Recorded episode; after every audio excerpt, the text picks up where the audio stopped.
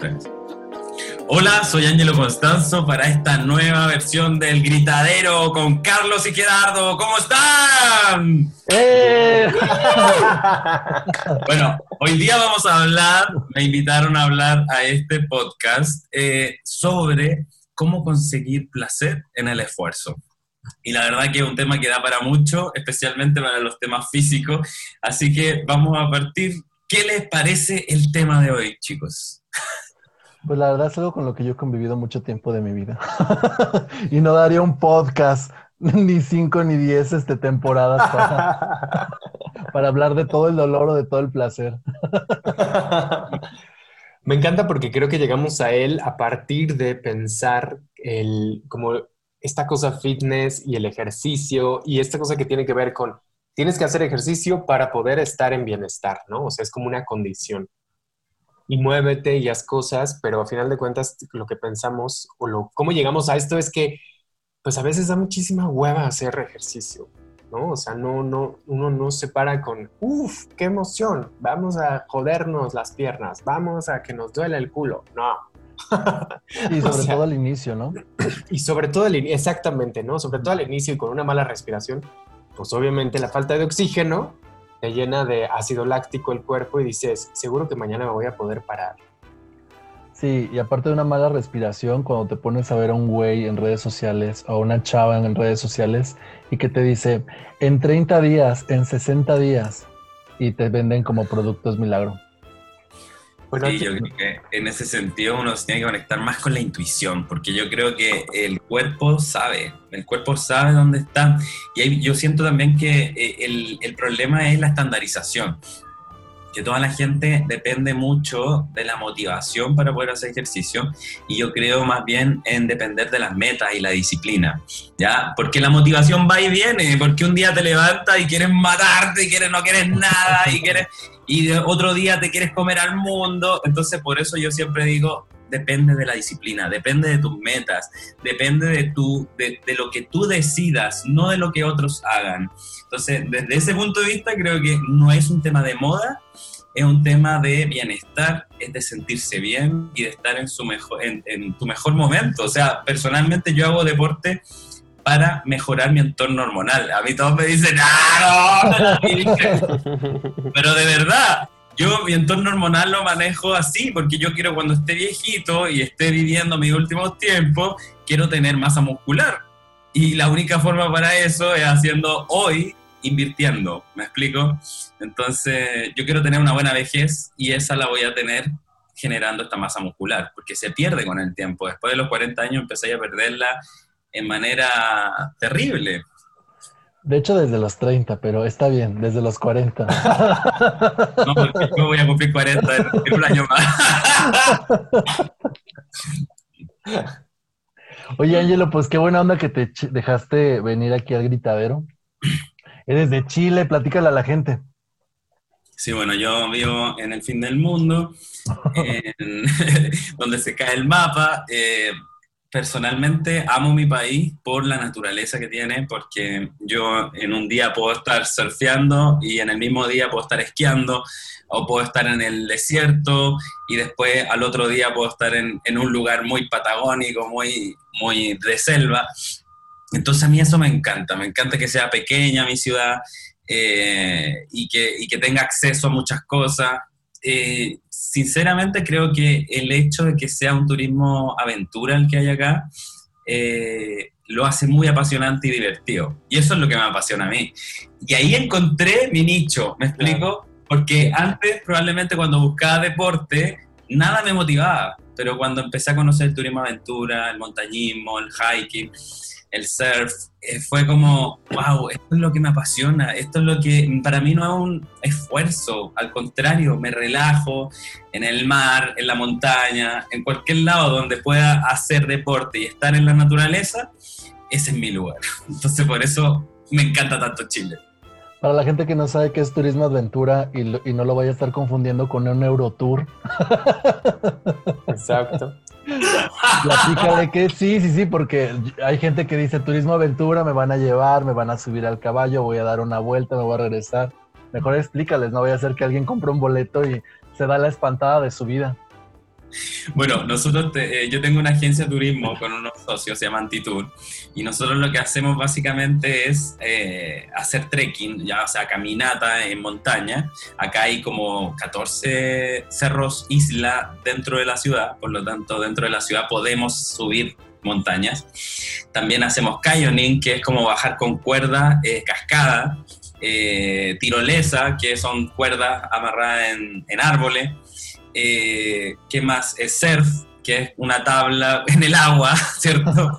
Básicamente, eh, y que tú agarras la ola. Entonces, todo lo que tenga que ver con contactarte con tu entorno, con la naturaleza, y, y de eso hacer un deporte, son cosas que me, me motivan demasiado. O escalada en roca, que lo hacemos con principiantes, gente que nunca ha escalado nunca en su vida y que lo hace y se siente wow, y más encima hablamos de emociones, de psicología, entonces la gente se divierte mucho con esas actividades. Y eso acá se puede hacer en todos lados.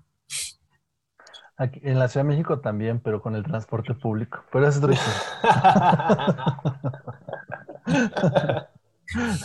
No, de hecho tengo muchas ganas de ir a Puebla, creo, o Chihuahua. No sé si es Puebla o Chihuahua, donde hay una tirolesa más grande del mundo. No sé si... Pues según yo en Acapulco. Chihuahua. en Chihuahua, Chihuahua. Debe ser Chihuahua porque es muchas montañas y aparte ahí también está el tren que va por toda la ah, sierra de Chihuahua, sí. Mm. Chihuahua. Me lo han recomendado mucho y quiero, y quiero a mi próximo viaje ir a, a ese lugar. Porque tú ya has venido a México, ¿no? Sí, no, me encanta México. Creo que lo que más me gustó, aparte de las cosas más conocidas de Ciudad de México, ¿cierto? Eh, Guadalajara. Eh, en Guadalajara estuve en, varias como, ¿cómo se llaman estas cosas? Eh, Barranca. Ah, Barranca. De Huentitán. Sí. Sí, ahí estuve. bueno, recorrí toda la ciudad a pie a mí me encanta recorrer la ciudad a pie eh, porque así absorbo como la energía de la ciudad, veo cómo la gente vive. Pasé por lugares muy lindos en Guadalajara eh, con mucha onda, mucha onda. O sea, yo llegaba a una plaza, me ponía a conversar con la gente y estaba horas conversando con la gente, no íbamos a comer un taco a un parque, a una plaza, no sé qué. Y así me gusta viajar, me gusta conocer gente en la calle, conocer la vibra de la gente y lo que me di cuenta es que en Guadalajara había mucha buena onda, o sea, en verdad al final terminé yendo al, al barranco de Huentitán con unas chicas fresas, pero súper simpáticas, súper buena onda, eh, que después me terminaron llevando a, pagar una manda a una, a una virgen. y yo dije, esto es verdad, esto no es verdad. Y veniste a Guadalajara. Oye, pero para mí fue algo súper, acá eso no se da, así como ese nivel de necesidad o de, o de fanatismo, no sé, aquí no, nunca lo he visto. Así en los jóvenes me refiero, porque en la gente adulta sí, pero en los jóvenes no se ve. Bueno, aquí todavía seguimos siendo muy, muy católicos. Muy católicos, apostólicos, romanos. Sí. Exacto. y después de Guadalajara, creo que también una experiencia diferente fue Zacatecas. O sea, para mí los museos de Zacatecas fueron impresionantes. Eh, los paisajes, yo me sentía en España, sinceramente, era como, no, esto no es México, es mejor que España. Y, y de verdad creo que ahí vi la catedral más hermosa que he visto en mi vida. Creo que la catedral de Zacatecas es impresionante, el nivel de detalles que tiene. Es realmente impresionante. Y, yo lo amé, amé esa ciudad, aunque es muy pequeña, eh, es impresionante. Esas cosas como que me, me flipan, el tema de los museos, el arte, el arte mexicano es maravilloso y ahí lo conocí, es como que viajando tú te das cuenta, o cuando fui a Guadalajara a ver esa obra gigante de Orozco, impresionante, o sea, una cosa que yo lloraba, así cuando lo veía decía, oh, ¿cómo este vato se le ocurrió esta cosa? Es como impresionante. Y, esas cosas a veces los mexicanos no las no la valoran, no valoran sus raíces a, veces, ¿no? Eh, pero cuando uno lo ve de afuera y dice, wow, o sea, yo admiro la comida, el arte, la cultura que tiene México. De verdad, lo máximo. ¿Y acá encontraste hacer como turismo de aventura? Sí, eh, estuve en Monterrey mucho tiempo porque ahí es mi, mis mejores amigos están allá, y allá fuimos a Santiago, que es un pueblo mágico cerca, eh, y ahí hicimos de todo, o sea, hicimos, nos quedamos, hicimos campamento, conocí mucha gente.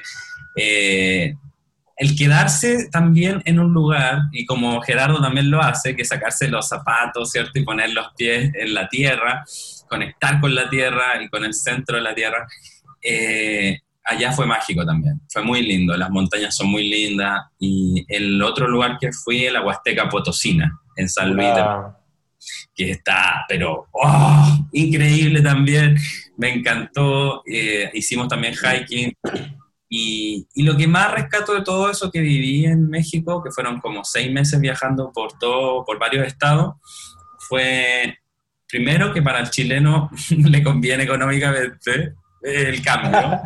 O sea, yo encontraba todo barato, muy caro todo.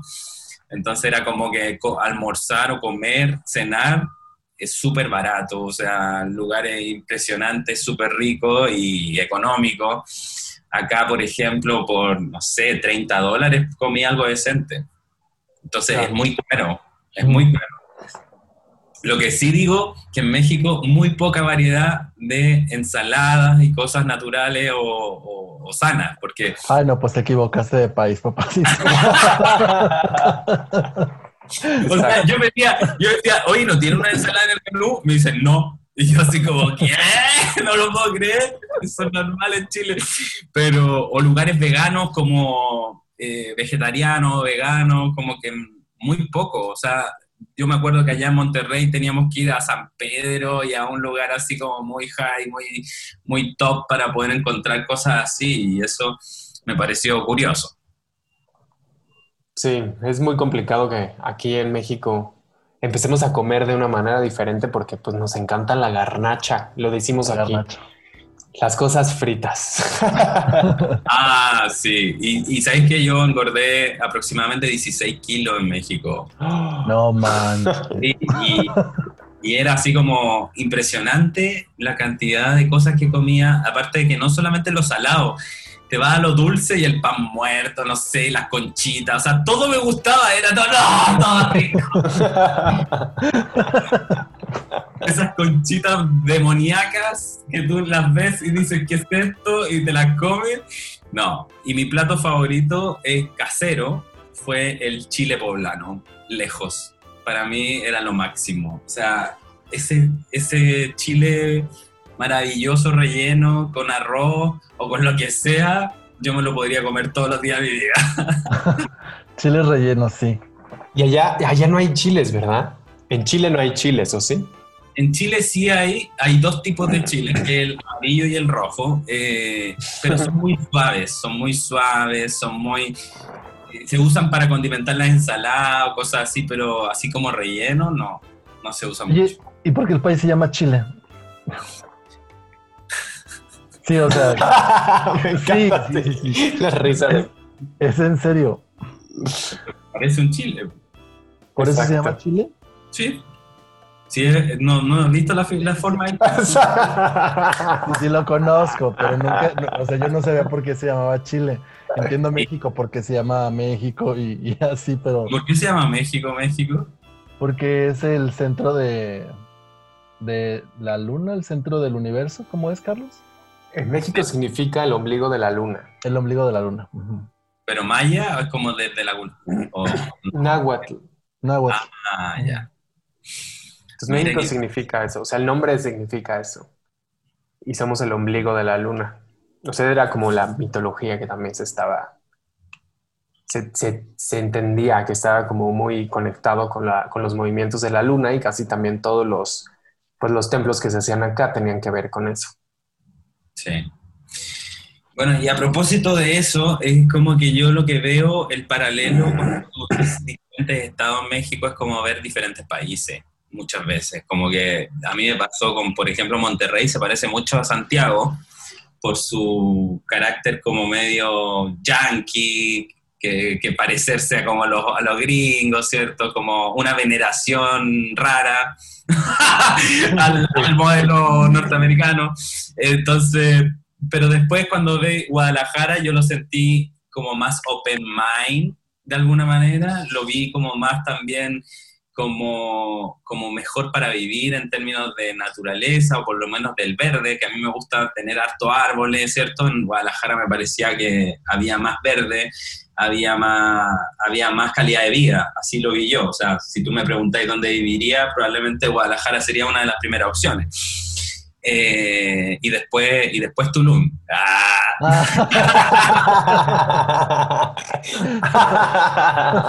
Entonces, eh, a lo que voy yo con eso es que también ves la idiosincrasia, eh, ves, ves cómo la gente, cómo, cómo habla, cambia, ¿cierto? y además de eso, el comportamiento. Yo en Guadalajara vi más gente haciendo deporte que en Monterrey o que en otras ciudades, ¿ya? Yo no sé si es la percepción que tienen ustedes, pero yo lo que veía en la calle, la gente corriendo, en bicicleta, ¿cierto? Como más fitness, eh, versus otros lugares donde había solo carretera y no veía gente en la calle, o sea, no habían uso de los espacios públicos. ¿Cómo lo ven ustedes eso? Ay, ese es un muy buen tema. De hecho, es que algo que yo, yo dije, claro, tengo que hablar de eso. Porque ahora que fui a Guadalajara, yo no conocía casi Guadalajara y fui hace poco a ver a, a Gerardo y Gerardo así, pero vente para acá, está muy bien, mira, no sé qué. Dice, bueno, aquí lo único es que tienes que usar carro para todo. Y yo así, y entonces, ¿eso cómo puede ser una calidad de vida, no? O sea, porque obviamente yo vivo en la Ciudad de México y la Ciudad de México sí tiene espacios públicos y aparte se aboga porque cada vez haya más espacios públicos, ¿no?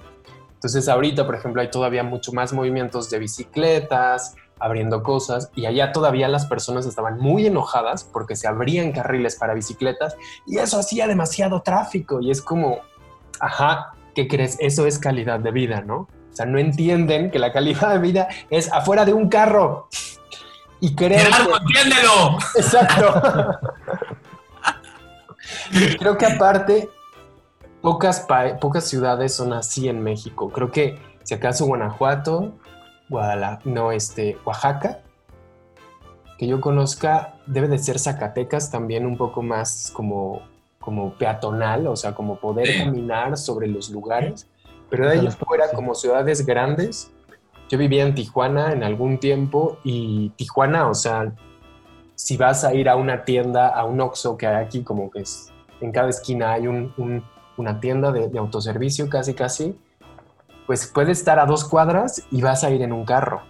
O sea, la gente no sale a caminar, no camina. pero también hace un calorón. no, bueno, donde vivía era como, o sea, tampoco hace mucho calor en Tijuana, fíjate. O sea, donde sí es donde dices, ¿por qué la gente vive ahí en Mexicali? que es un lugar que sales a las dos de la tarde y se te deshacen los zapatos, ¿no? O sea, ahí sí no hay forma. Sin embargo, también existe una cultura mucho más pública porque a las seis de la tarde los parques están llenos de personas y de niños. O sea, sí agradecen que, se haya bajado el calor y salen a caminar, ¿no? O sea, sí hay una, como una distribución citadina, bueno, urbánica, donde dices, ah, esto es para las personas para que salgan a caminar, a correr, a convivir. Cosa que no sucede en muchas otras ciudades como Tijuana, como Monterrey, y que yo la verdad es que, pues yo no vi mucho en Guadalajara. Ustedes lo van a defender, pero yo voy a defender mi ciudad. Ah, no, lo que dices es, lo que dices es cierto, ¿eh, Angelo. O sea, en este país es como muy, muy diferente. De una ciudad a otra, de un estado a otro, somos radicalmente diferentes. De hecho, una vez vino una persona de la Ciudad de México, o DF, como le decían antes, como se nombraba antes, y decía, es que se me hace una tarugada que digan, que se refieren a la Ciudad de México como México cuando México somos todos y ustedes se sienten como si los tapatíos Guadalajara fueran como otro, otro lugar fuera de, México, de la Ciudad de México. Yo que como que más o menos he recorrido mi país, sí somos muy diferentes. siento que la asentación de españoles y de los pueblos indígenas que estaban ahí le dio como unas características muy peculiares. Por ejemplo, si yo dividiera el país de la Ciudad de México hacia abajo, son como culturas más prehispánicas, prevalecen más la, cultura prehispánica. Del centro hacia arriba somos más, este, como un poco más agringados, más pochos. Y esto se debe a que por ahí de los años 20, 30, hubo una masividad de gente que se fue a trabajar a Estados Unidos De hecho, por ejemplo, aquí en Guadalajara todo el mundo tenemos algún pariente en Estados Unidos que se fue de ilegal o algo. Pero hay, hay como un chorro de contacto con, con Estados Unidos. Y Monterrey, pues Monterrey está súper cerquita de, de, Texas y mucha manufactura que, que consume Estados Unidos se, se, hace en Monterrey. Entonces, digamos que históricamente ese es el show. Ya este, culturalmente, yo te puedo decir que yo me entiendo mejor en la Ciudad de México por todo este mundo de cultura, por toda esta como diversidad. Pero también es cierto que aquí en Guadalajara, por ejemplo, es una ciudad como hay demasiadas personas de la comunidad LGBT, habemos demasiadas personas de la comunidad LGBT y de repente somos como, la, la, la, ciudad es como muy conservadora y de repente como que la ciudad es muy abierta, entonces es, es como un yin yang que ahí anda luchando entre... Jalisco, el estado donde serán los hombres, entre ellos. Se dice por, ejemplo, acá. Se dice por acá. Acá se hace como la feria, la, la feria del libro, que la acaban como de reconocer en, en España por el príncipe de Asturias, no sé qué rollo. Y es como muy famoso por eso Guadalajara o el Festival de Cine. Pero hay otras cosas que son como muy raras, por ejemplo, hay una alta violencia contra las mujeres, hay mucho machismo, hay mucha gente misógina. Exacto. y pues tenemos como retos culturales de ir dejando como, como algunos hábitos que que no se pueden como todavía conservar en esta modernidad. Y algo muy chistoso que decías ahorita, esta es una de las ciudades más católicas de, bueno, este es uno de los estados más católicos de, del país. Hay una tradición de llevar a la Virgen de Zapopan, que es como la general, así le dicen aquí en Guadalajara, que la llevan de la Catedral de Guadalajara a, la iglesia de Zapopan. Y la historia se remonta a que en algún momento había como sequías y le dijeron al, al, de la iglesia que si podía Virgen para que llevar a la lluvia y pues la sacaban por ahí del mes de marzo, abril, entonces pues a huevo llovía. Entonces se hizo la tradición de llevarla de la Catedral de Guadalajara del centro al centro de Zapopan, que es un municipio que está como a unos 7 kilómetros, 6 kilómetros la distancia. Y supuestamente hay cifras de que se juntan 3, 5 millones de personas en ese, en ese traslado de acompañar a la Virgen y es como mucho, fervor y eso. De hecho, hay un proyecto aquí en Guadalajara para hacer turismo religioso, en el estado todavía turismo religioso. Y pues son peculiaridades, pues, que, que, yo a pesar de que nací aquí, hay algunas que no me hacen como mucho sentido y hay otras que, que todavía me siguen sorprendiendo mucho. Qué lindo. Y a propósito de la Ciudad de México, yo no sabía que tú estabas, Carlos, en la Ciudad de México. Eh, a mí me parece que la Ciudad de México es un mundo y casi que me, que me Demasiado grande, ¿cierto? Me estresa. O sea, yo en ningún momento, yo camino mucho y caminé muchísimo en la Ciudad de México. Eh, conocí mucha gente en la calle también. Eh, el mercado, fui a comer al mercado. Eh, no sé si ha ido a comer al mercado alguna vez. Sí, vamos a ir a comer. Es lo mejor comer en los mercados aquí. todo México comía una carnita impresionante. O sea, yo no como carne, no como mucha carne, en verdad, pero esa carne, Dios mío, creo que la cocinan como tres días, donde se le echan, no sé, yo creo que algo le echa a la señora de su cuerpo, no sé. pero, ¿cómo sabe tan bien esa carne, Dios mío? ¿Pero qué llevaba? ¿Qué tenía? ¿Cómo se llamaba? Es la carnita esta que creo que es carne de cerdo en tiritas que la ponen a hervir durante harto tiempo y después se la echan al taco. Como si fuera una tinga, algo así, como roja. No, es café, como como carne, como carne pero, pero está como súper bien cocida eh, y como te digo, tres días, o sea, me dijo... ¿Es barbacoa? No sé. Me dijeron carnitas. Le decían carnitas. Taco de ah, carnitas, sí, claro. Claro, claro, claro, claro. Pero se hacen en un caso. Bueno, Ángel va a venir en marzo y le vamos a dar un tour así por México de conociendo la cultura y la comida mexicana. Exacto. bueno, pero y entonces a todo esto, el tema era... el dolor y el placer de viajar el dolor y el placer de subir 18 kilos cuando vienes a México y luego cómo los tuviste que bajar. O sea, ¿qué pasa con esta cosa? O sea, ¿cómo es que aprendemos? O sea, en México yo tengo algo muy claro, ¿no? Aprendes a comer porque como cultura mexicana, creo que todo el tiempo se, como que se basa en la cocina y en sentarte a comer con alguien. Si tú llegas a una casa mexicana, muy mexicana, lo primero es qué quieres de tomar y también te voy a ofrecer lo que tengo en mi casa, ¿no? O sea, todo el tiempo como que nuestra forma de, de convivir es la comida. Entonces de ahí pasemos a un bienestar que es otra forma de convivencia podría ser salir a correr, salir a caminar, salir a convivir, como, como ya lo decíamos, o sea, como que incluso las ciudades no están diseñadas para eso. ¿Y cómo es que nosotros llegamos a ese lugar?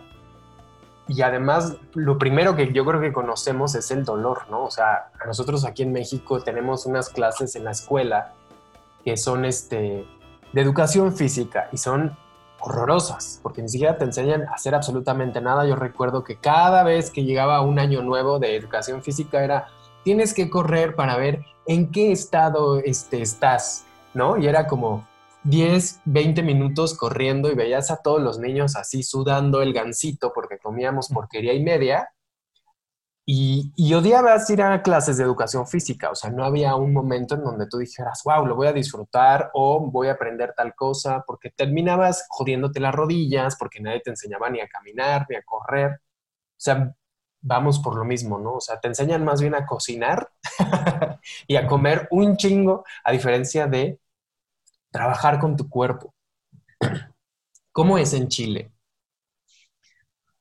Eh, bueno, yo creo que ahora hay más cultura de, cuidado y de bienestar, pero yo personalmente tengo una idea del bienestar como que sea integral, o sea, tú no puedes estar no sufriendo con tu dieta, no puedes, porque al final genera más estrés, más ansiedad y finalmente sale por otro lado.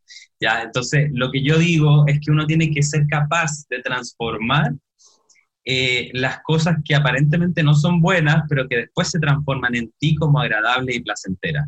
Ya, por ejemplo, hoy día yo prefiero comer una ensalada antes que comerme una hamburguesa con papas fritas. Mi cuerpo ya, ya, ya lo procesa así. Ya, antes no, pero hoy día yo me como una ensalada y mi cuerpo no pasa nada. Me como una hamburguesa y lleno de peos, eh, como que te sientes mal, un malestar. Entonces, como que tú, tú empiezas a entrenar a tu cuerpo. Entonces yo cuando llego de México, por ejemplo, con 16 kilos, eh, lo primero es que me veía una pelota, ya todo el mundo me molestaba, me dijeron, que fuiste de viaje y volvieron dos. me, decía eso.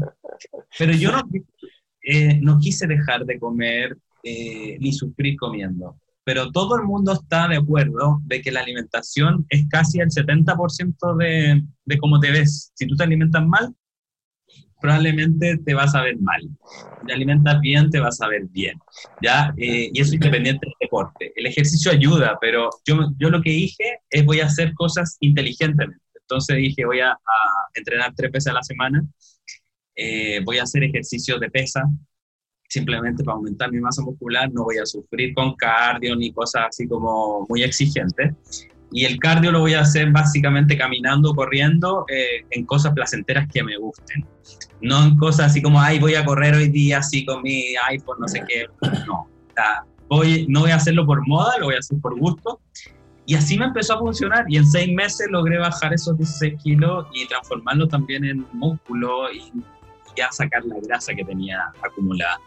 No me costó tanto, la verdad, pero lo que yo digo es porque lo hice de manera compasiva conmigo mismo, lo hice de manera también honesta, a veces no quería hacerlo, no lo hacía, es como que no, no me llenaba de culpa, al contrario, yo me enfocaba y decía, voy a tener un objetivo, lo voy a cumplir, pero no me voy a obsesionar tampoco, ¿ya? Y así fue como que lo empecé a, a manejar. Por ejemplo, las cosas que para mí son pecado hoy día. ¿ya? buen, tema, buen tema. pecado. Pecado son la, todo lo procesado. Alimento procesado, alimento que no come. ¿ya? ¿Pero por qué? Porque básicamente eso es ser más inteligente, darte cuenta de cómo tu cuerpo reacciona frente a los alimentos procesados. Se esfuerza más, hay más indigestión, hay meteorismo. Entonces el procesado no es natural, entonces el cuerpo no lo recibe como algo natural, es como un alienígena. Le das un gansito, no sé si existen los gansitos allá. Claro. Aquí los inventaron, de hecho. De México para el mundo, qué asco. Le, das un gansito a tu cuerpo y es un alienígena. ¿Entendí? Es rico por la lengua, pero después cuando ingresa a tu cuerpo, tu cuerpo lo rechaza. Y probablemente no absorbe nada de ese gansito y se va toda la mierda. Entonces, bueno, el problema es que absorbes un montón de azúcares, un montón de grasa que se convierte, que tristemente nuestro cuerpo dice, ah, necesitamos energía para sobrevivir. Y pues claro, ¿no? Nosotros ya no cazamos leones, entonces pues se queda ahí. Almacenada. Se queda, se queda, la energía, es verdad. Y, y después de los alimentos procesados está el azúcar, por supuesto, como pecado. Eh, yo la eliminé de mi vida y yo creo que con eso eliminé 20% de, de, toda la grasa de mi cuerpo. Eh, y obviamente hay sustitutos, yo uso la stevia, ¿cierto? Trato de que sea orgánica de Bolivia, porque en Bolivia eh, exportan acá mucha stevia, sí, pero orgánica, pura, eh, sin ningún procesamiento, entonces a mí me encanta esa stevia y es muy rica. Aunque algunos dicen que si tomas dulzante y tu cerebro lo procesa igual como azúcar. Eh, sin embargo, por lo menos mi cuerpo no, no me ha dicho eso. no, lo he sentido. Y el tercer punto es el tema de las frituras. Yo para eso eh, me compré la air fryer que es como esta maquinita que fríe con aire caliente. Y, ahí ya me olvidé de la fritura, o sea, todo lo hago en esa, en esa máquina. Y esas cosas, que son tres cosas, aparte de que tomo agua, hago ejercicio y todo, pero para mí no supone un esfuerzo tan terrible. O sea, ya dentro, está incorporado dentro de mi hábito. Y cuando tú lo haces un hábito, ya no te lo cuestionas. Ya no estás diciendo, hoy día tengo que hacer deporte, hoy qué hoy qué aburrimiento. No. Es porque está dentro de ti y es un hábito. Entonces, y ahora tengo que luchar por otros, ir incorporando de a poco. Ya ahora quiero, quiero hacer el tema de comenzar a dejar la carne, pero es un proceso, no es tan fácil. ¿Y cómo, cómo llegaste a ese hábito de hacer ejercicio? Bueno, lo primero es que yo soy un súper buen usuario de YouTube. Entonces yo lo que hago, hago todo un research y busco diferente, ¿qué dicen los influencers del ejercicio? Entonces estaban los que decían, no, tienes que hacer esto, tienes que hacer esto otro, algunos que se matan, algunos que no. Y al final llegué al acuerdo con amigos también de fitness, eh, en que en verdad todo depende de tu cuerpo y de tu alimentación. Sin embargo, depende de tu objetivo. ¿Cuál es tu objetivo físico? Tenéis que tener un objetivo físico. Ya, yo, yo en este momento tengo un objetivo que es aumentar mi masa muscular. El año pasado aumenté 10 eh, kilos de masa muscular y eso para mí fue muchísimo, muchísimo y probablemente quedé en mi máximo y este año tengo como meta 5. Entonces no he ido más lento, pero eso te ayuda a darte cuenta. Yo tengo una pesa, me peso dos veces a la semana, tres veces a la semana, a veces todos los días, pero en esa pesa lo que veo, no veo si es que bajé o aumenté de peso, veo cuál es mi porcentaje de masa muscular. Eso es lo que yo veo. No estoy viendo si bajé o si subí, no. Estoy viendo masa muscular. Y al, ver eso, le cambio el concepto que tiene la gente generalmente, que es bajar la grasa, que es lo único que quiere. ¿Cierto? Quiero bajar la grasa y ya. No, yo quiero aumentar masa muscular. Y en el aumento de masa muscular lo que hay es que tu cuerpo y tu entorno hormonal cambia. Entonces yo me doy cuenta, eh, tengo más dinámico mi, mi metabolismo, lo tengo mucho más acelerado y eso me hace dormir mejor. Entonces es todo un cúmulo de cosas buenas que tiene el deporte y el ejercicio, hormonales y de bienestar. Entonces la gente a veces ve solamente el tema físico, pero si esa es tu única motivación, probablemente te va a costar muchísimo. Pero cuando empiezas a ver cambio en tu vida, en tu dormir, en todo, en todos los aspectos, ahí dices, wow, parece que vale la pena invertir tiempo en esto. Eso está muy interesante porque al final de cuentas, como que uno hace ejercicio, como que nos plantean, ¿no? O obviamente más ahora, con esta, con esta industria de la, de la imagen en donde todos tenemos que vernos súper bien, súper mamados, súper delgados, súper cosa, como hay estereotipos corporales que nos están achacando todo el tiempo y a final de cuentas esto solo está para afuera, ¿no? O sea, esto solo se ve. No estamos viendo realmente lo que está haciendo nuestras hormonas, nuestros músculos. O sea, creo que este tema es muy importante. Tengo un amigo que, que es así, ya sabes, súper fitness, da clases de todo, bla, bla, bla. Y bueno, son unos gemelos que además están así como mamadísimos, guapísimos y todo el mundo, wow, lo máximo. Y como que eso significaría el bienestar y la salud, ¿no? Y constantemente vienen a verme a, consulta, yo es como, es que ya te volviste a fregar la espalda, ¿no? ¿Por qué? Porque no estás haciendo bien las cosas, porque tú estás queriendo subir de peso para seguir viéndote excesivamente bien, cuando en realidad pues te estás lastimando. Y yo nada más pregunto, ¿cuánto quieres que te dure la espalda con este ritmo que estás llevando, ¿no? O sea, no vamos, no, no, o sea, te ves muy bien y vamos a creer que eres la persona más saludable del mundo, pero honestamente no lo, no lo haces, ¿no? Y ya le empezaron a bajar, empezaron a hacer otro tipo de movimientos, además siendo bailarines que tienen como una conciencia corporal muy importante, pues obviamente terminaron como, como yéndose a esta masificación de cuerpos en donde si no tienes los pectorales de este tamaño, pues estás, de la, estás afuera, ¿no? Estás afuera de, del contexto.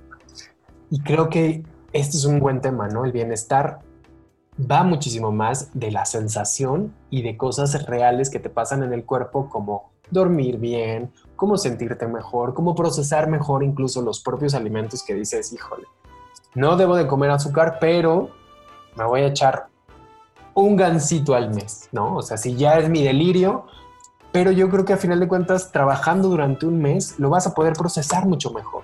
Exacto. Sí. ¿No? O sea, va por ahí. Es clave la motivación, porque yo siempre le digo a la gente cuando salimos y todo, es como, ¿de qué sirve comer esa hamburguesa con papas fritas todos los días? No tiene sentido. Pero ¿no será mejor hacerlo una vez al mes y disfrutarlo a concho, sin culpa, y decir, ya, la voy a hacer. ¿Me explico? Y ahí no tiene un impacto tan terrible en tu cuerpo, porque es una vez, es un premio, es una cosa que tú te das a ti mismo. Yo, por ejemplo, eso lo hago con, por ejemplo, a veces me quiero comer algo, no sé, estos dulces veganos, que son impresionantes, pero que son así como tortitas, como de chocolate, como brownie, ¿cierto? Y todo vegano y endulzado. Yo me lo doy y me lo doy y, lo como y todo con un tecito, con amigos, con algo, eh, pero sin culpa, porque o si no, no tiene sentido. No tiene sentido el hecho de que sea una sola vez o que sea un premio.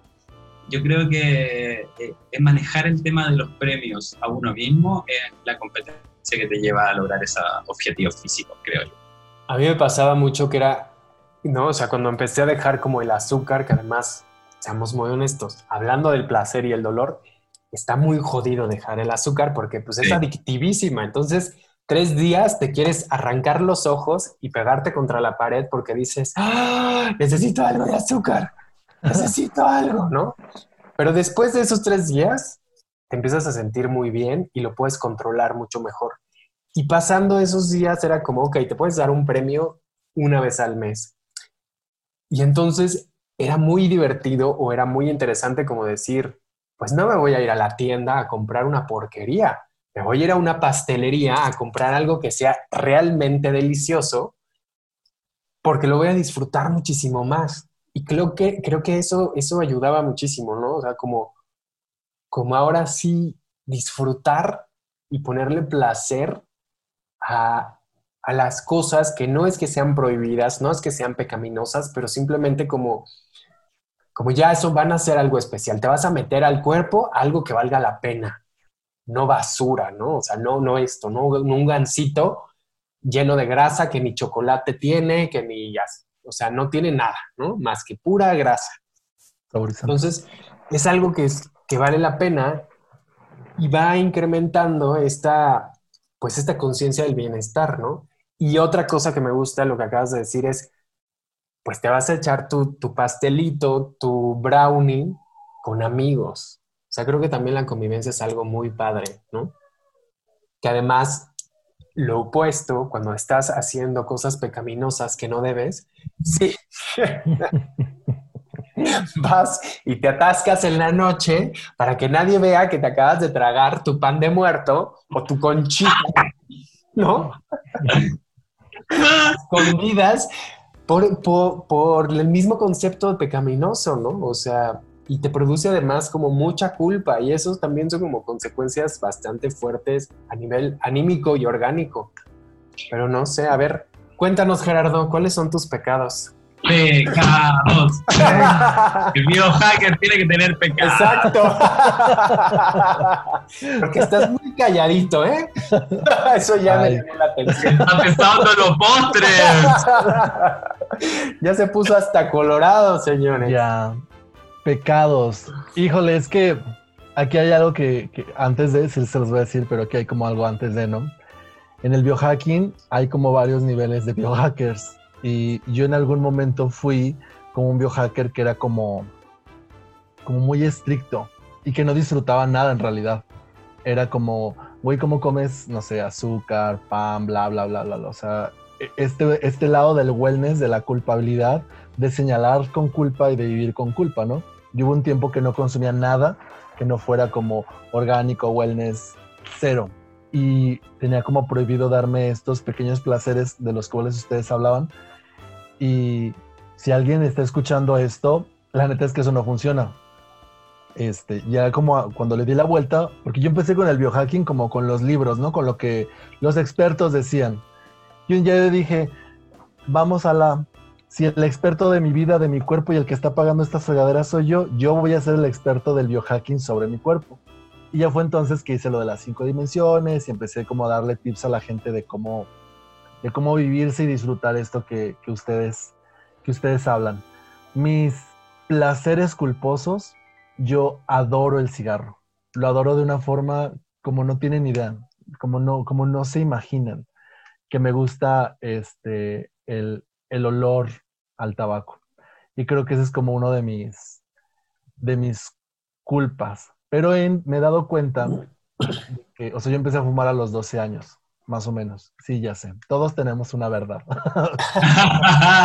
yo empecé a fumar a los 12 años y hoy me doy, hoy reflexiono cuando llego a fumar, que es esporádicamente, que ya me hace daño. Que ese placer que, que, una, que cualquier persona que esté escuchando y ha fumado y se ha echado un cafecito o ha estado con los amigos o con los cuates sabe de qué hablo. Este, hoy ya me hace mucho daño. Me marea, me, me da náuseas, me, me, da para abajo, o sea, me da down, me, me, baja como el estado de ánimo. Y es que ya no hay cigarros, o sea, ya no hay tabaco en realidad, ya es como demasiado químico. Entonces, yo uno de los placeres que más me gustaba, ya no lo hago o sea, si ya no lo hacía tan frecuentemente, ya lo he estado como soltando más de, es que ya es químico, ya es como lo que decían del gansito, pero esta madre es con, con, activos con pasto. muy negativos. sí, o sea, ojalá fuera pasto. Pasto sabor a sabor tabaco. pasto lleno de nicotina. Sí, ojalá fuera eso, pero la verdad es de que no. La verdad es de que es, es un químico demasiado agresivo. Bueno, Dentro de los otros, yo, yo viví mucho tiempo en Italia y me gusta mucho hacer postres. Me gusta mucho hacer pan, me gusta mucho hacer pasteles y en algún momento vendía pasteles y le ponía chocolate de verdad y le ponía todo de verdad. Entonces para mí comerme un, un postre es como, como todo y me encanta, me encantan los postres, pero como decía Carlos, los postres que son sabrosos, deliciosos, que se te, que se te deshacen en la, en la boca. Y este, ay, ¿qué pasó con Angelo? Y entonces, este, entonces, este, pues es lo que trato como de, de consumir. Esos son mis gustos culposos. Y el azúcar no la uso ya porque me da mucha depresión. También ha sido como cosas que he aprendido. ¿Cuáles son los tuyos, Carlos? Bueno, que mis gustos culposos era que un día que estaba en Francia también me subí un montón de, de, peso porque les encantaba comer mantequilla. Yo decía, pues en México no se come tanta mantequilla, o sea, como que es como, como que yo lo veía hasta de mal gusto. Y de repente agarraban así un pedazo de, de, pan un pedazo de mantequilla, o sea, un trozo de mantequilla, después un trozo de queso. Y yo decía, ¿por qué hacen eso, no? Y de repente se lo comían y yo decía, pero eso debe saber demasiado fuerte, no sé. Pues claro, ahí voy yo a probarlo y era estúpidamente delicioso.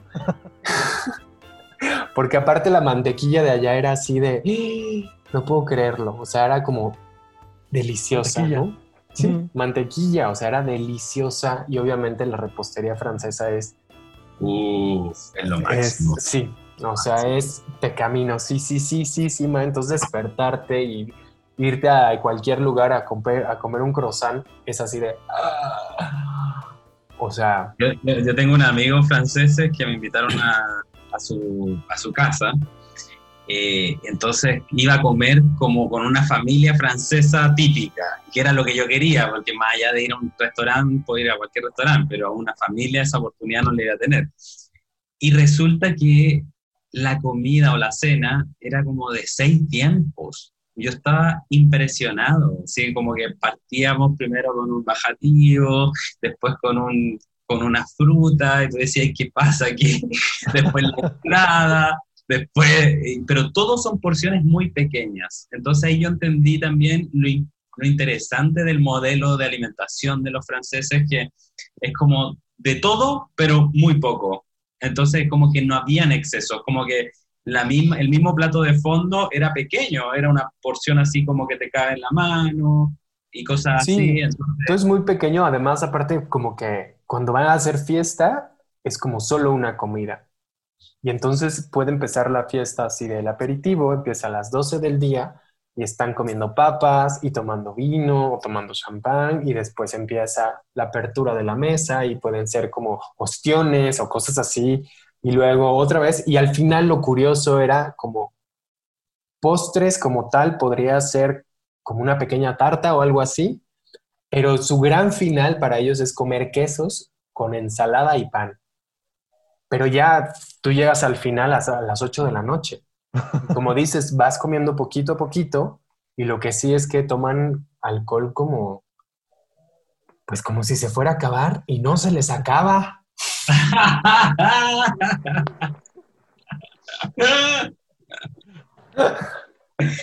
Yo no tomo alcohol, así que nunca lo he disfrutado. Exacto.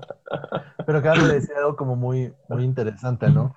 ¿Cómo, ¿Cómo culturalmente le damos un valor o una apreciación a las cosas? Por ejemplo, aquí en México comes y es como comer en porciones amplias, no sé cómo sea en Chile. Es como el sabor y... Yo cuando vivía con mi... Sí, sí, sí, tal cual, como cavernícolas, éntrale.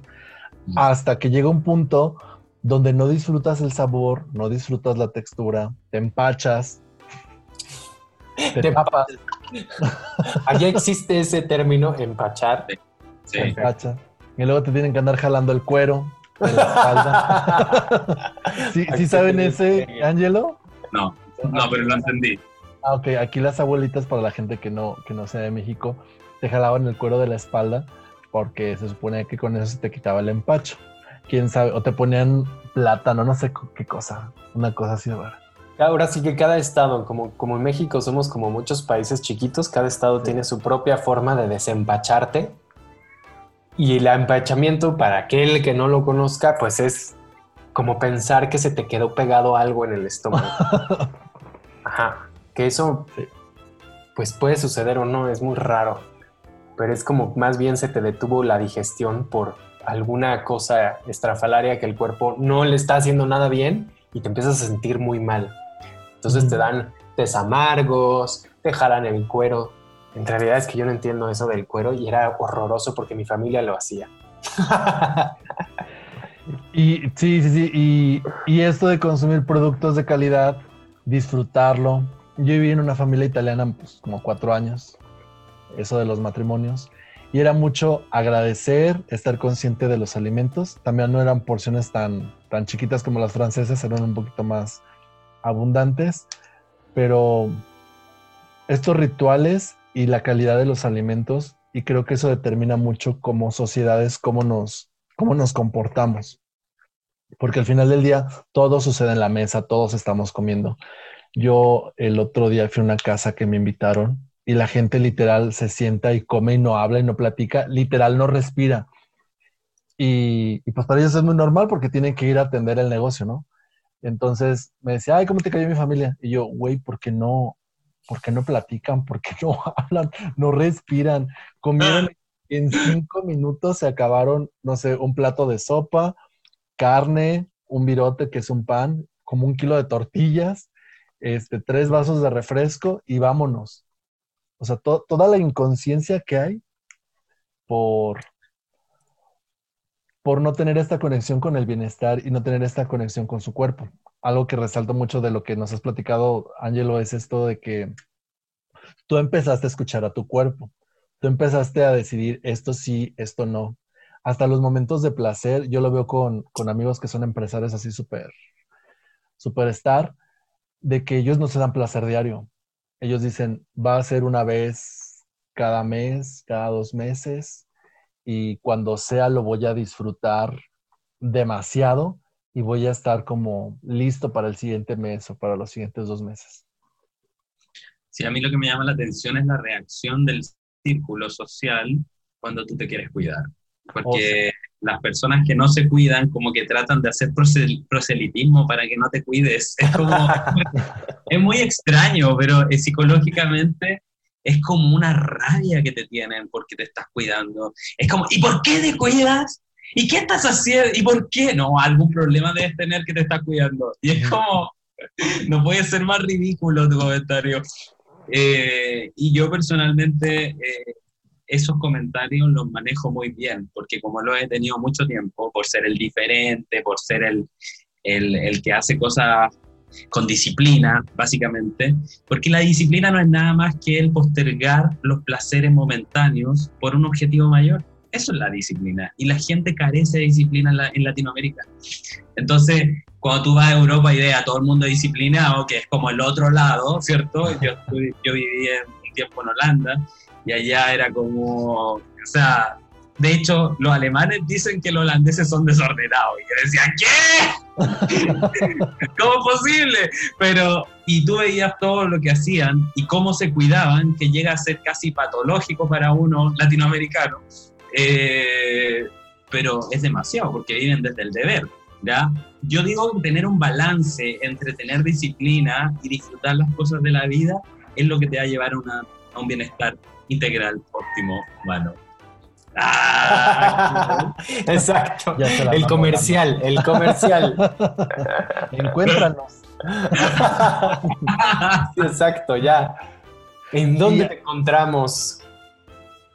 ¿En dónde me encuentran? Sí, ¿dónde te encuentran?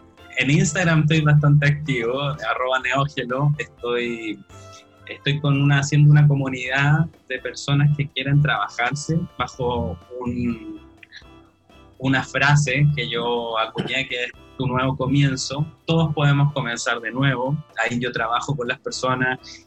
Eh, actualmente estoy teniendo clientes. Yo trabajo en un formato de un coaching, pero que no es coaching.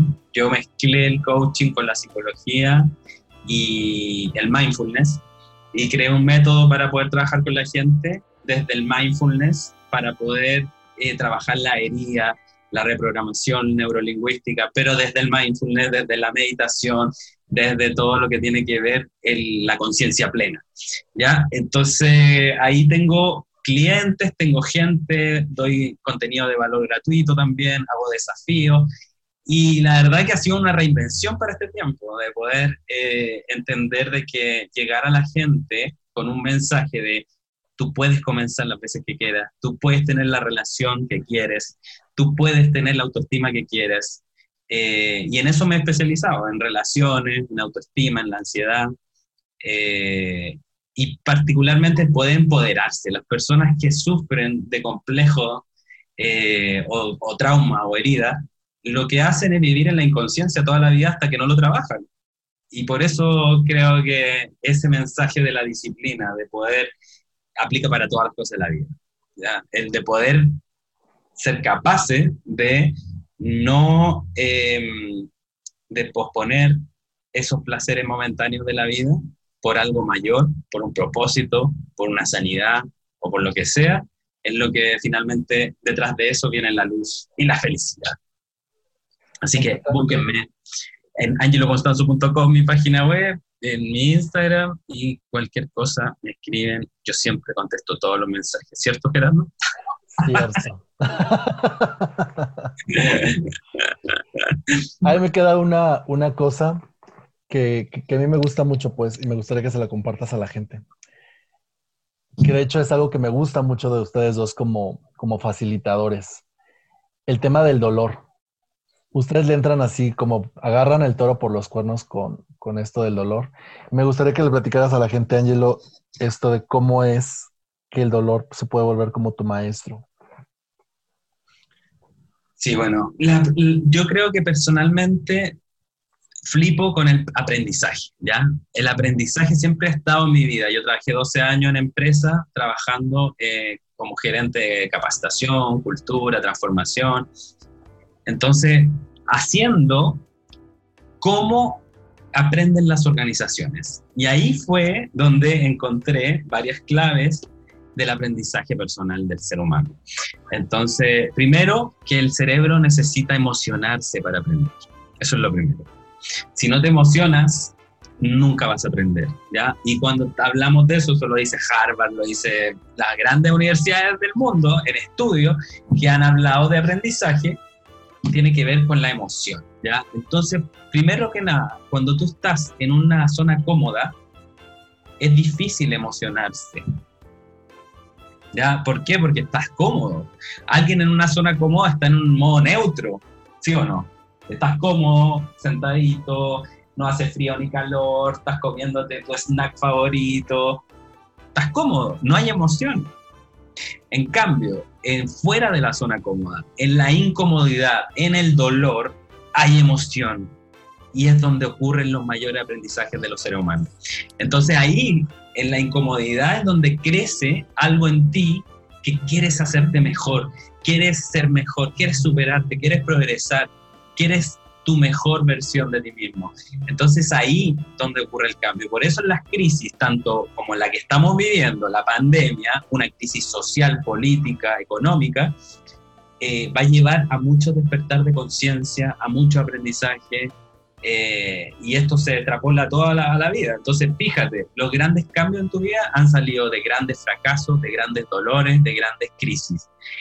Por ejemplo, en mi caso, crisis laboral, crisis de pareja, crisis familiar, eh, enfermedad, son los momentos que tú tienes como, wow, esos son los momentos en que yo tuve un upgrade en mi vida. Entonces, dejar de negar eso y abrazar la incertidumbre, abrazar el dolor, y verlo como una fuente y un motor de crecimiento y expansión. Así lo veo. Casual. Hola, soy Ángelo. y solo por hoy salgamos de nuestros. así que todos terminan sus relaciones. Exacto, así que todos a la incomodidad. Ahorita a todos a renunciar. No, no es fácil. Yo estoy súper incómodo actualmente, súper incómodo. Nunca pensé estar tan incómodo como independiente, ¿cierto? Tratando de salir adelante. Pero esa incomodidad me hace ser más creativo, me hace reinventarme, me hace creer más en mí, me hace mejorar. Entonces, no podría estar más conforme con lo que el universo me está dando, que es desafiándome. Está muy, muy, muy interesante lo que nos, nos planteas y me parece muy, muy lógico ¿no? O sea, la emoción está ahí, aunque sea una...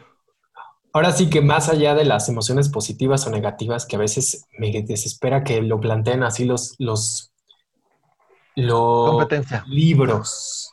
Ah, los libros. Ay, hay muchos libros que de repente que te dicen, es que estas emociones son negativas y estas son positivas. Y es como, son emociones, no mamen.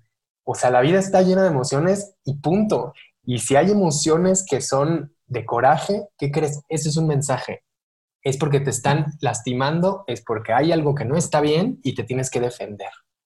Así de simple, o sea, por eso se evolucionó a esa emoción y no puede ser negativa y no por eso vas a decir, ah, la cancelo y sigue sonriendo.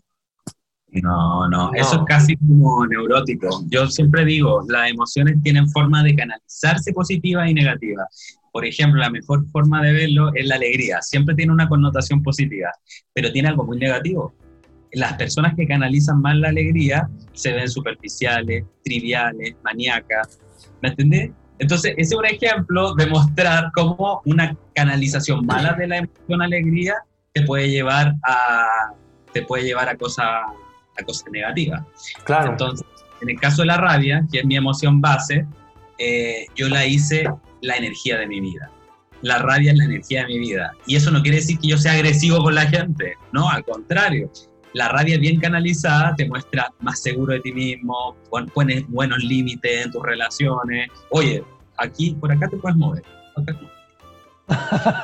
exacto. Entiende, entiende.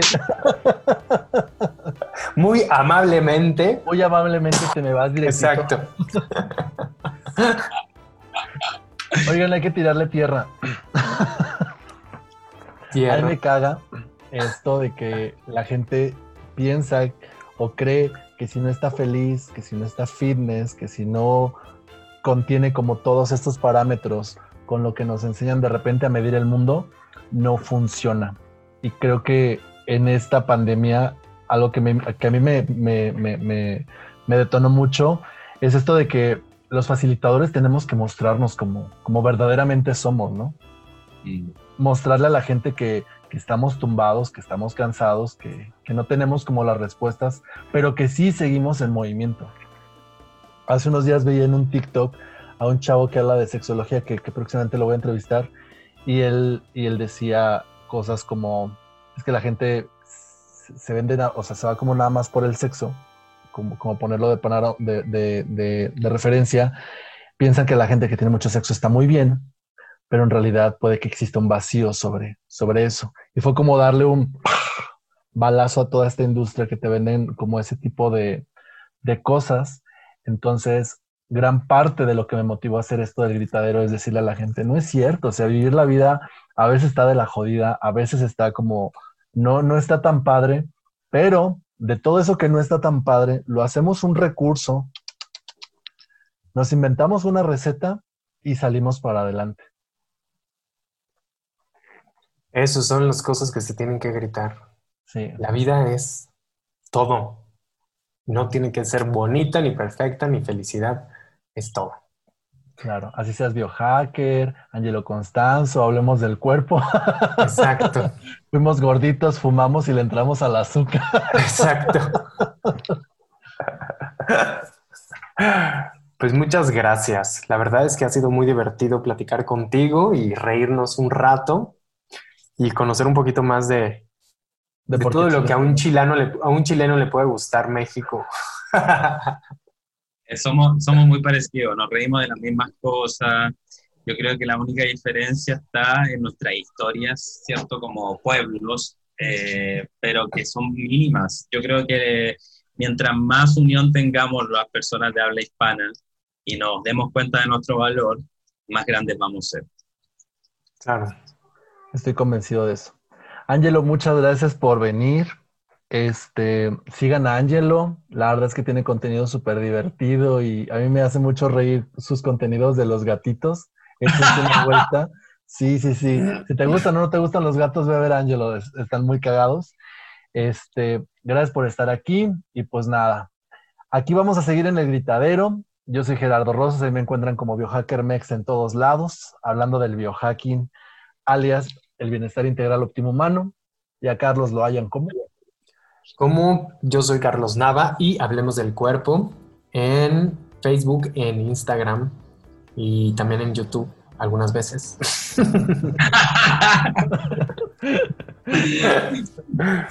pues ahí estamos platicando y pues viviendo y compartiendo lo que somos y lo que pensamos, ¿no?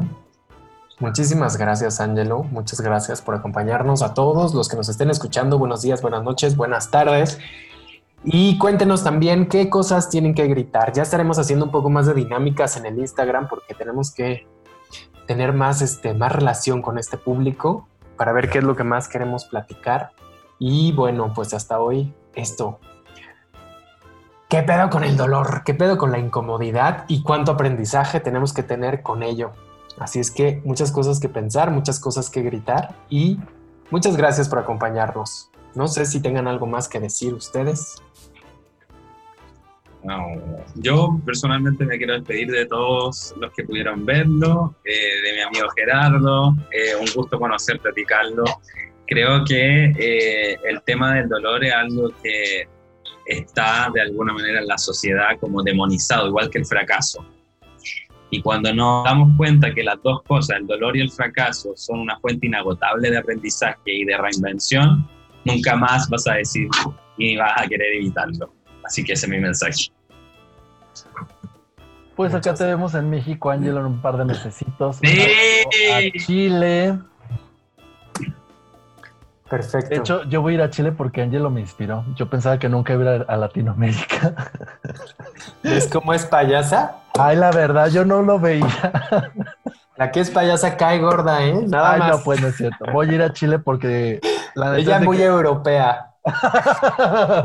muy europea. Es que ya es uno, uno es artesanía nacional y con eso del matrimonio y todo, pues. Oye, no, pero en serio, podríamos hacer un road trip por toda Sudamérica. Está buenísimo. Yo, yo hice por todo Chile, eh, que son 2.000 kilómetros. Eh, fue impresionante. Pero hacerlo, yo me imagino ir por Perú, Argentina, Bolivia y ahí subiendo hasta llegar a México es como un sueño para mí. Así que piénsalo. Estaría genial. hay que hacerlo. Increíble. Les mando un abrazo, un abrazo muy fuerte a los dos. Muchas gracias. Bye bye. Bye. Un gusto, Carlos. Chao.